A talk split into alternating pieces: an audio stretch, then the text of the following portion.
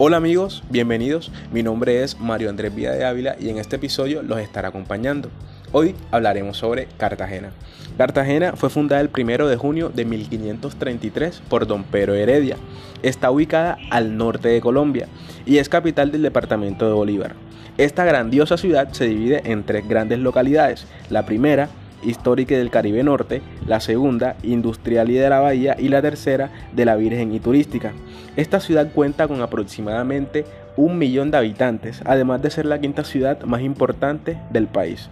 Sus actividades principales en la economía son el comercio, el turismo, la actividad portuaria, la industria, la manufactura, la construcción y la refinación de petróleo. Pero si tú quieres saber más sobre Cartagena, espera el próximo episodio. Muchas gracias. Chao, chao.